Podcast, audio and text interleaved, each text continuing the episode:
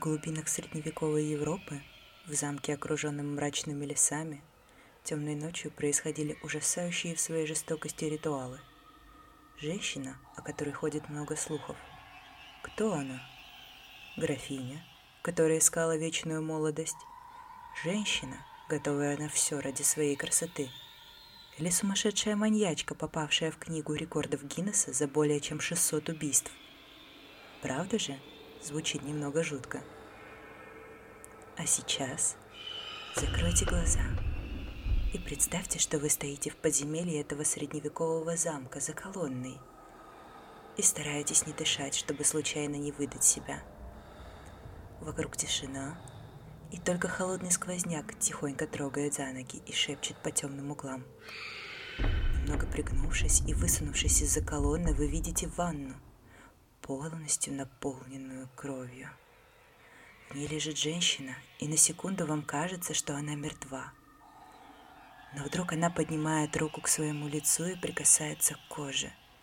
Тихо вздыхает и разрешается гулким, будто сумасшедшим смехом. Вдруг замечаете, что рядом с ванной лежат тела молодых девушек. Это открытие так пугает вас, что вы делаете неосторожный шаг назад и из-под ноги доносится отчетливый хруст. Голова женщины резко поворачивается к вам, и вы захлебываетесь в немом крике. Правда ведь отличная страшилка перед Днем всех святых? Наверное, как многие уже догадались, свой первый подкаст я решила посвятить кровавой графине Елизабет Баттери, широко известной нам по художественным книгам и кинематографу. Сегодня я расскажу вам ее историю и, надеюсь, смогу вас удивить. Поэтому оставайтесь со мной до конца подкаста. Я постараюсь развеять несколько мифов относительно этой женщины, а вы после сможете смело душнить в компаниях. Итак, давайте начнем с официальной версии истории Елизабет Баттери –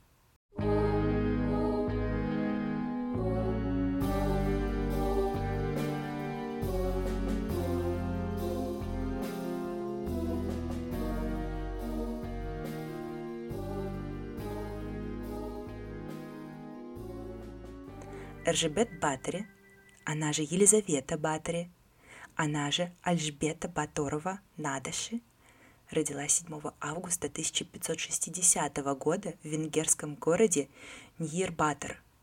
Родители происходили из одного рода, и, если честно, это наложило отпечаток на психическое здоровье семьи. Говорят, что все в роду Батори страдали эпилепсией, шизофренией и алкогольной зависимостью – Сырые стены имений провоцировали подагру и ревматизм. Отец Елизаветы, Дьорть, был братом трансильванского воеводы Андреша Батори. Сведений об отце мало, но похоже, что мужчина был кем-то вроде кондотьера, дворянина-наемника, поступающего на службу к тому или иному королю на время проведения военной операции. Мать Елизаветы – Анна, дочь другого воеводы, Иштвана IV – по материнской линии Эржебет была племянницей Стефана Батория, короля Польши и Литвы. Юная аристократка с пеленок изучала латынь, немецкий и греческий языки. Исповедовала кальвинизм. По слухам, в юности девочка часто впадала в беспричинную ярость, что объясняется не только искаженной генетикой, но и жестокостью средневековья в целом – Рожденной в привилегированной дворянской семье, богатой и образованной девушке пришлось рано повзрослеть. Уже в 10 лет родители обвенчали ее с Ференцем Надыши, сыном палатина Тамаша Надыши. Можно предположить, что ранний брак был продиктован политическими целями. В роли невесты Эржебет провела 5 лет, по другим источникам 3 года. Свадьба состоялась 8 мая 1575 года – на торжестве, состоявшемся в замке Враново, присутствовали четыре с половиной тысячи гостей. Социальное положение девушки было выше, чем у супруга, поэтому вместо того, чтобы взять его фамилию, Ференс стал Баттери. В качестве свадебного подарка Надыши преподнес молодой жене Чехтинский замок, в котором, впоследствии, по слухам, и происходили все зверства. Он расположен на территории современной Словакии – Пока муж получал знания в Вене, Елизавета одна занимала семейное имение, состоящее из загородного дома и 17 окрестных деревень. В 1578 году мужа Елизаветы назначили главнокомандующим венгерскими войсками в сражениях против Османской империи. Ни походы, ни 13-летняя война не помешали продолжить род Батори. Первенец, дочь Анна Надыши, появилась на свет в 1585 году. Впоследствии девушка стала супругой хорватского полководца Миклаша Зриньи. Доподлинно известно о рождении еще четверых детей – однако их судьба остается загадкой. Также есть информация, что до замужества 13-летняя Елизавета родила дочь Анастасию от Ласла Бенде, слуги из замка Шарвар, родового имения Надыши. Разъяренный Ференс собственноручно кастрировал мужчину и велел запереть в клетке со сворой голодных собак. По одной из версий ребенка постигла та же участь, по другой его отдали приемной матери и выслали в Алахию – Наследников рода Батори воспитывали гувернантки, а Елизавета в свободное от личной жизни время следила за домом и принадлежащими ей поместьями. Она, как владелица Чехтинского замка, несла ответственность за жителей, их физическое и психологическое благополучие. Поэтому, когда во время 13-летней войны османы напали на имение, Ржбет вела дипломатические переговоры, успокаивала жен погибших мужей и матерей чьи дочери попали в сексуальное рабство варваров. Этот факт ее биографии контрастирует с ее будущим прозвищем. 4 января 1604 года 48-летний Ференс Надыши умер. Точная причина неизвестна, но болезнь, вызывающая жуткие боли в ногах и спровоцировавшая смерть, начала развиваться еще в 1601 году. Спустя два года мужчина и вовсе перестал ходить, Перед кончиной он оставил завещание, согласно которому присматривать за вдовой и наследниками должен был Дьорти Турзо, граф и палатин Венгрии. Он сыграл решающую роль в дальнейшей судьбе Елизаветы. В 1610 году до двора Габсбургов, одной из могущественных монарших династий Европы, дошли слуги о чудовищных зверствах, которые происходят в Чехтинском замке – Якобы хозяйка заманивает в дом чистых, непорочных девушек, применяет к ним пытки, а затем хладнокровно убивает и купается в их крови, чтобы сохранить молодость. Согласно одной из легенд, после смерти супруга Елизавета Батори встречалась с мужчинами моложе нее. Однажды во время свидания аристократка увидела пожилую женщину и спросила у кавалера, что бы тот сделал, если бы пришлось поцеловать старушку. Парень рассыпался в нелестных выражениях. Услышав разговор влюбленных, женщина подошла к ним и обвинила Батаре в тщеславии, справедливо заметив, что однажды старость придет и в ее дом. Елизавету испугала открывшаяся истина. Той же ночью, когда служанка готовила графиню ко сну, случайно выдернула ей волосок. Обозлившись, Батари ударила девушку по лицу, да так, что разбила губу. Несколько капель крови упали ей на руку – а аристократке показалось, что кожа на этом месте стала мягкой и гладкой, словно у младенца. Мысли Елизаветы подтвердила и колдунья. Она сказала, что лучшим средством от увядания кожи считается кровь молодых непорочных девушек. С маниакальной тщательностью при помощи трех помощниц богатая помещица заманивала к себе крестьянских дочерей, якобы на работу, а затем пытала их самыми изощренными способами и использовала кровь как воду. Высосанные трупы, которые находили вблизи Чехтинского замка, местные жители объясняли существованием вампиров. Несмотря на еженедельные ванны, Елизавета продолжала стареть. Она обрушилась на колдунью с обвинениями, а та пояснила, что девушки из низшего класса не даруют вечную молодость.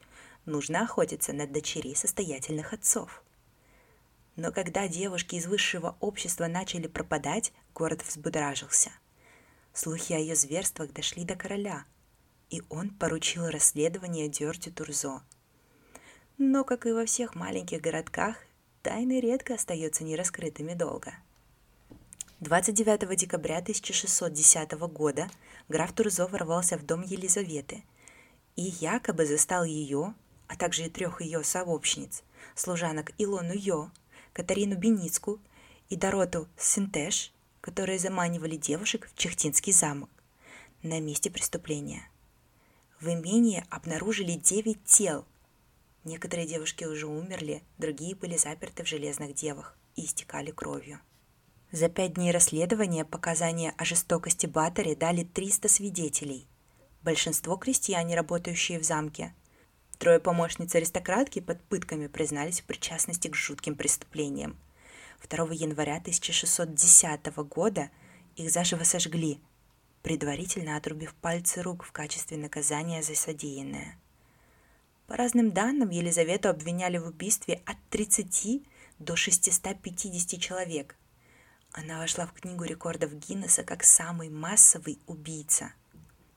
Ее не казнили, избрали более суровую кару, замуровав в покоях в том самом замке. Бррр, не правда ли пробирает до костей? В целом, именно на этом я могла бы и закончить. Однако... Однако это лишь одна сторона истории об Элизабет Баттере, так сказать, официальная, та, которую знают большинство. Но есть еще одна версия. Да, менее популярная, однако более реалистичная. Знаете, мне всегда нравилась фраза «Историю пишут победители». А ведь так оно и есть. Мы можем изучать историю лишь по историческим документам и свидетельствам очевидцев. А что, если это все было фальсифицировано? Подкину вам несколько интересных фактов.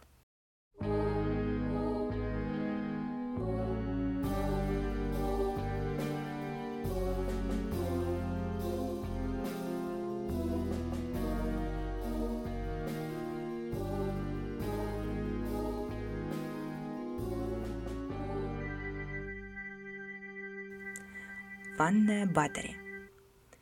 Книга рекордов Гиннесса называет графиню самым продуктивным убийцей женщины. Также утверждается, что она убила более 600 девственниц, практиковала вампиризм, пила кровь и купалась в ней для сохранения молодости. Основная часть легенды – это ванны из крови, которые якобы принимала графиня. Это настолько яркая характеристика, что ее широко используют в фильмах ужасов, посвященных графине. Ну а теперь давайте разберемся, насколько же это соответствует реальности. Для начала определим, сколько крови может оказаться в среднестатистической девственнице. Женщина весом 70 кг содержит 4 900 мл крови. Значит, 7 литров на 100 кг веса. А ванная 21 века вмещает где-то 100-180 литров воды.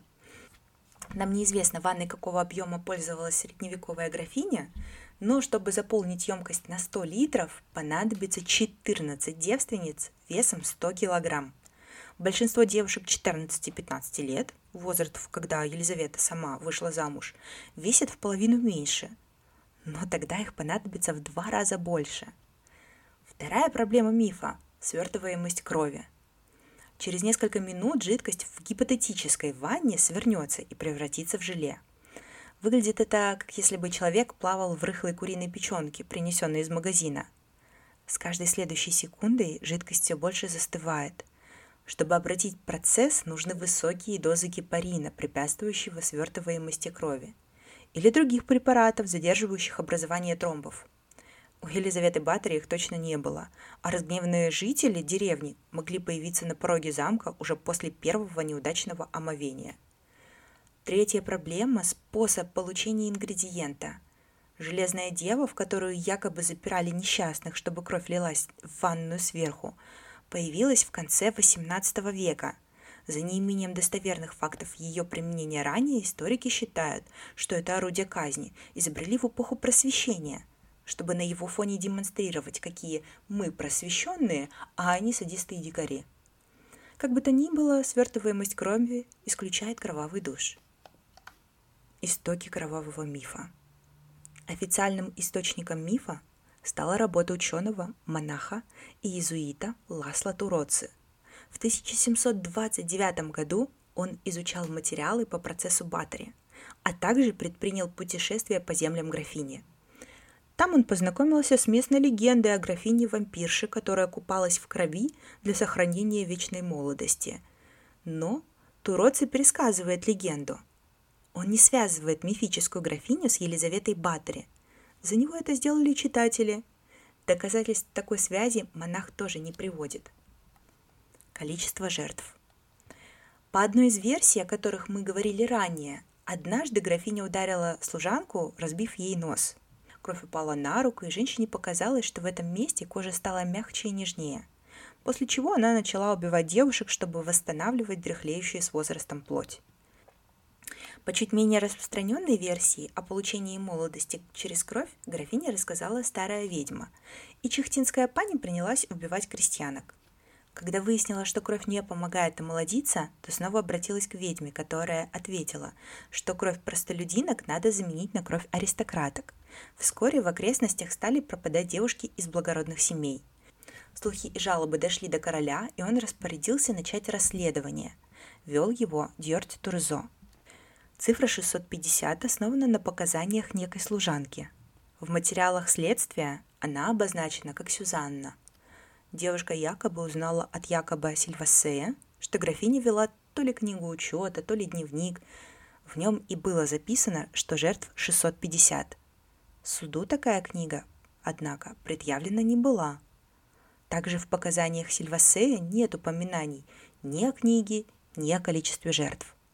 К тому же его об этом и не спрашивали. Невиновность Елизаветы Батари. Действительно ли обвиняемая была невиновна? Давайте попробуем понять. Графиня Баттери имела влиятельное положение в обществе. В каждом замке есть свои подземелья, где находятся темницы. Жизнь простого человека, будь то крестьянка или случайный прохожий, не ценилась. Тот, кто решался распространять слухи о жестокости аристократки, быстро исчезал в замковых темницах. Возможным клеветникам было проще использовать уже известные сведения, добавляя к ним яркие детали и искажая реальность события – Кровопускание как способ лечения. Метод кровопускания в медицине существует уже 3000 лет, начиная с Древнего Египта. Этот метод применялся и 400, и 100 лет назад, и даже сегодня, хотя в меньших масштабах и с пониманием его воздействия на организм.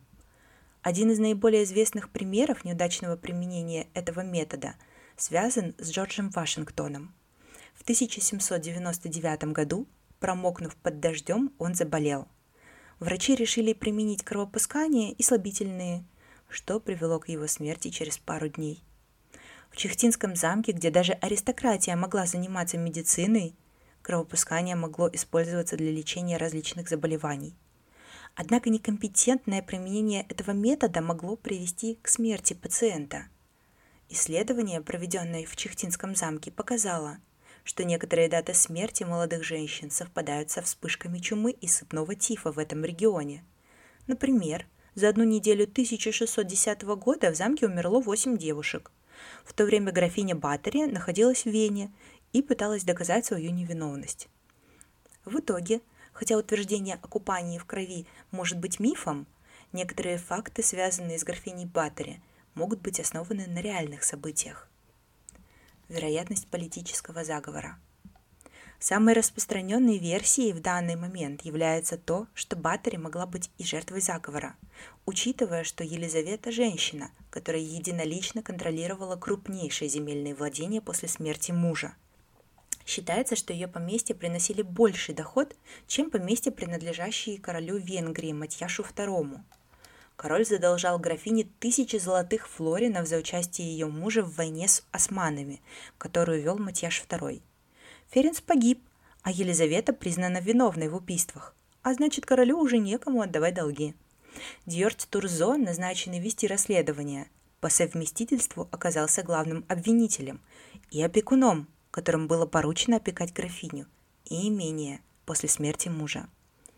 Елизавета не присутствовала на суде, ее даже ни о чем не спрашивали и не допрашивали.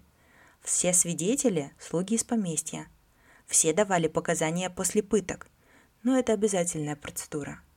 Их пытали бы даже в том случае, если бы они сразу согласились со всем, что скажет тот, кто вел расследование.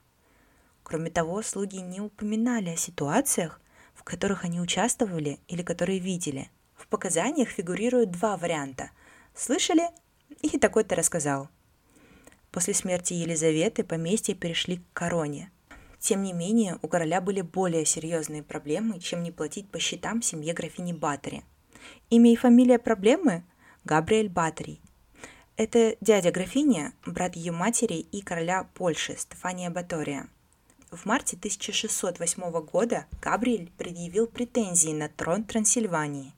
Под давлением знати действующий князь Сигизмунд Ракоци отрекся от престола, и Сейм избрал Габриэля Батория. Получив признание со стороны Османской империи и правителей Венгрии, новый владыка начал расширяться. В 1610 году его войска захватили город Сибиу, Себен.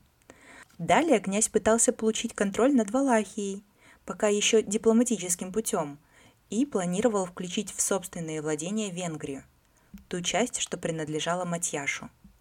Елизавета переписывалась с Габриэлем, сужала ему деньги и предоставляла помощь войскам. В 1613 году Габриэль будет убит. Но в 1610 году он захватил Сибиу, а король Матьяш начал процесс над Елизаветой. Картину заговора с целью уменьшения влияния Патери подчеркивает и то, что Габриэля в 1613 году обвинят в кровосмесительной связи с сестрой Анной. После его убийства Анну обвинят в колдовстве и казнят в 1614 году. Сам Матьяш II оказался на венгерском престоле только в 1608 году – поэтому мог серьезно относиться к угрозе захвата его земель подозрительным соседом. Суд над графиней. В свете тяжести преступлений король мог приказать казнить графиню. Однако судьба распорядилась иначе. По официальным данным, Елизавету замуровали в стенах Чехтинского замка, оставив лишь маленькое отверстие для подачи пищи и воды. Через четыре года заточения графиня ушла из жизни. Также официальной версии говорится, что король собирался казнить преступницу. Но мудрый Дьорд Турзо отговорил монарха, так как это бросало тень на все дворянство, и договорился о замене казни заточением. Существует версия, что Турзо в качестве опекуна графини поступил так из-за обещания заботиться о ней, данного ее мужу. Однако есть факты, которые противоречат этой версии.